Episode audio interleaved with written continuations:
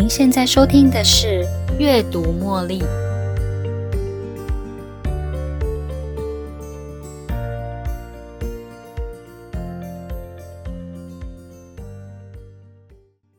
欢迎收听今天的《阅读茉莉》。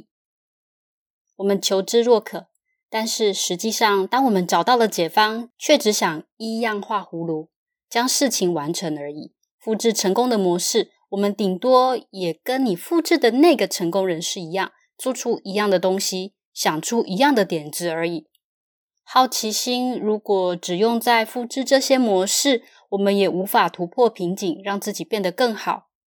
让好奇心转变、升华，成为一个真实美好未来想象，这是一个用我的好奇心转换成美好的故事。我曾在一家光电业上班。当时对那个产业并不熟悉，我跟产品本身其实也没有什么直接的关系啦。不过我非常好奇那个产业到底是怎么一回事，包括公司的产品、市场，还有实际的业务走向、上下游的产业结构，我有好多的问题想问。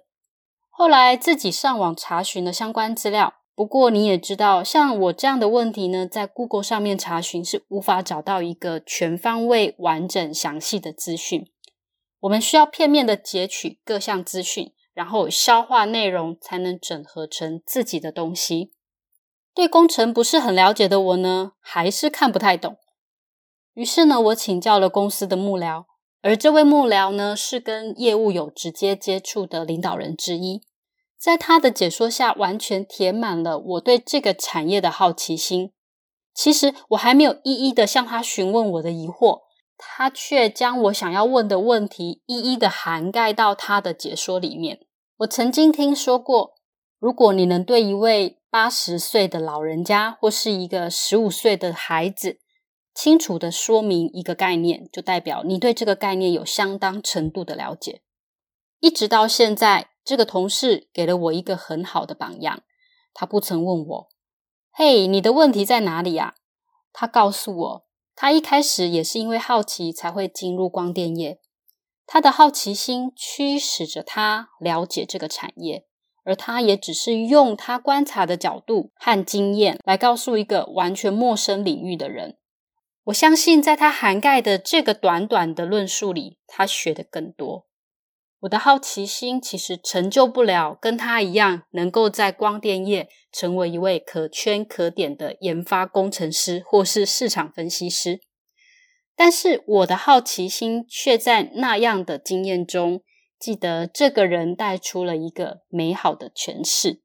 我这个同事呢，能力相当不错，身为领导者，他能够像一位对产品完全不熟悉的门外汉。耐心的在短时间内说个清楚又明白。其实我认为他大可不需要耗费这些功夫在我这个不是他业务范围的同事身上，但是他却这么做了。我想他的耐心、谦虚还有热忱带给我一个美好的经验。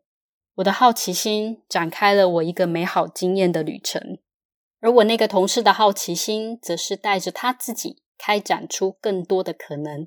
延伸出更多的美好，直到现在，我心里面还是思思念念这个人。我想，他不仅是一位好主管，更是一个有影响力的成功领导者。他的个人特质也影响着我，用正向能力影响他人，让他们受惠于一个不起眼的小动作上。如果有一天我向他提起这件事，他就知道他的方向对了。所以，如何让我们的好奇心转变成一个美好呢？每个人的条件都不一样，我无法告诉你该怎么做。不过，带着你的好奇心，我相信，当那个美好发生的瞬间，你就知道你做的方向对了。今天想跟大家分享如何满足你的好奇心。一个有好奇心态的人，跟一个天真无邪的孩子有什么不一样？好奇心能帮助我们往前。也助长了各项的进步。好奇心也是人类的特质，但是有时候我们的好奇心却不能帮助我们用更聪明的方法得出最完善、最好的结果。因为光是有好奇心是不够的，好奇心还需要被正确的引导哦。拥有健康的想法跟成熟的心态来处理好奇心。当身体发出一个声音告诉你“我好想知道为什么”，我们就会依着这样的感觉寻找为什么的线索。当线索越来越多，我们也会有这种即将被满足的快感，因为答案呼之欲出了嘛。相反的，当我们找不到答案，或是在找寻线索的过程中受到重重的阻碍，贺阻我们继续寻找答案，好奇心没被满足的情况下，我们的心里反而会觉得更加好奇。我相信大家一定都有这样的经验。社群媒体的平台通常会使用个性化的推荐，还有吸引眼球的广告来引发你的好奇心。有些人呢，就会因此而进一步的探索。而当他们进入这些平台后，可能就会遇到付费或是订阅的障碍，阻止他们继续使用。但是这种障碍却也激发了他们的好奇心，令他们想要解锁更多的内容和功能，于是就把信用卡给刷下去了。有句话叫“求知若渴”，我们的好奇心如果比作一个肚子饿的小小孩，这个孩子饿了，你会想要喂他什么呢？你能让他自己吃饭、吃鱼、吃菜，你也能喂他喝可乐、吃薯条。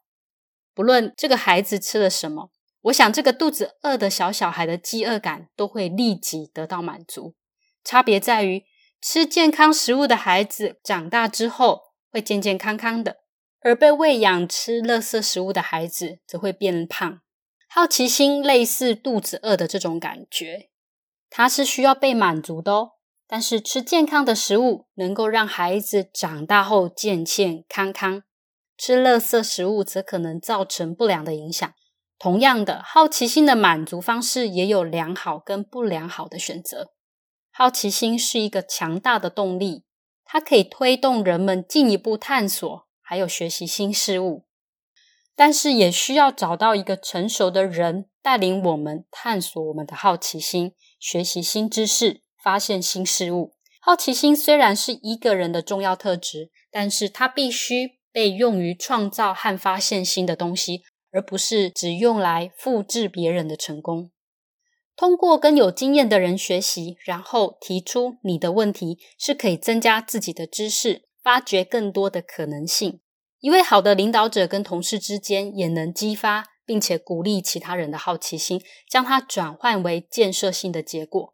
最后，永远保持好奇心，分享你的观点，还有你所学到的，用来创造另一个美好。